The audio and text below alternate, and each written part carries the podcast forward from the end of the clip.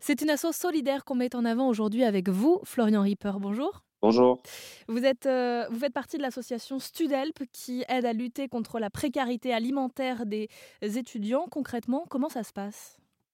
Exactement, je suis un des trois cofondateurs de l'association. Le concept est très simple, c'est qu'on met en relation des étudiants qui sont en situation de précarité alimentaire avec des particuliers en fait qui vont les aider par quelques courses et quelques dons alimentaires sachant que le but, c'est vraiment d'aller au-delà d'un simple don alimentaire et aussi de pouvoir créer du lien social entre l'étudiant et le particulier et qu'ils puissent se retrouver pour autre chose que, simplement des, petites courses. Et on, a vu depuis la création de l'association que plein de belles histoires et plein de belles amitiés se sont créées euh, grâce à Studel. Et est-ce que ça, justement, c'est grâce au fait de mettre en lien des personnes qui habitent pas très loin l'une de l'autre C'est de pouvoir ensuite maintenir ce contact si, elles le souhaitent?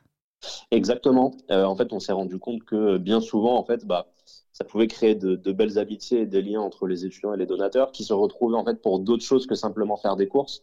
On a typiquement des étudiants qui ont été aidés par des donateurs, mais qui pour X ou Y raison bah, ont réussi à s'en sortir, n'avaient plus forcément besoin de l'aide des donateurs, mais ils ont quand même continué à se voir euh, depuis, euh, bah, l'association existe depuis aujourd'hui un petit peu plus de deux ans et demi. On a des donateurs et des étudiants qui sont en contact et en lien depuis euh, deux ans et demi, que les étudiants soient dans le besoin encore ou, ou ne le soient plus.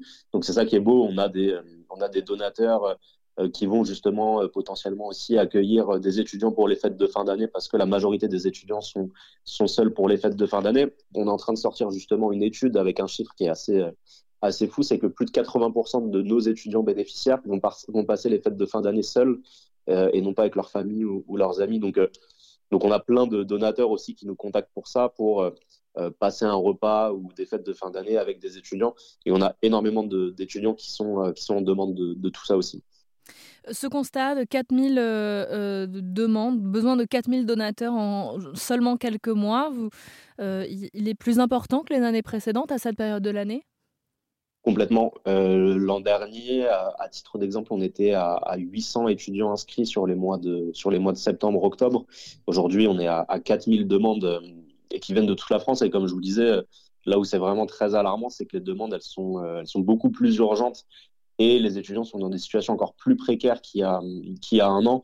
On a fait une distribution alimentaire euh, avec la Fondation Paris Saint-Germain il y a un petit peu plus d'un mois, où on a des étudiants et étudiantes euh, qui venaient nous voir en pleurant parce qu'ils avaient sauté euh, des repas toutes les semaines et que bah, partager un repas avec d'autres étudiants, c'était vraiment formidable pour eux. Donc l'inflation, elle, elle, touche tout le monde, mais, mais c'est vrai que les étudiants en ce moment, c'est vraiment assez, assez catastrophique pour eux, même pour trouver des jobs étudiants, pour ce genre de choses, pour trouver un loyer un logement, pardon. Euh, aujourd'hui, c'est des éléments et des problématiques qui sont euh, vraiment très compliquées. Nous, on essaie de les aider bah, sur l'aide alimentaire, mais on essaie aussi de les aider sur l'employabilité pour trouver un petit emploi ou pour trouver un logement. Mais, euh, c'est vrai que la, situation est assez dramatique en ce moment. Alors, vous avez eu déjà pas mal de donateurs, évidemment, depuis que l'association existe. Aujourd'hui, vous en cherchez 4000. Vous avez plus de 4000 demandes en deux mois.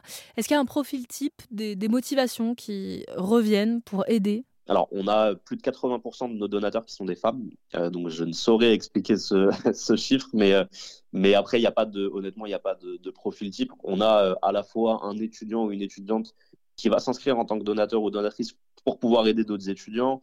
Donc, on a, on a différents profils. Honnêtement, on n'a pas un profil type qui se dégage sur, les, sur nos donateurs, excepté le fait qu'on a un petit peu plus de 80% de, de nos donateurs qui sont des donatrices.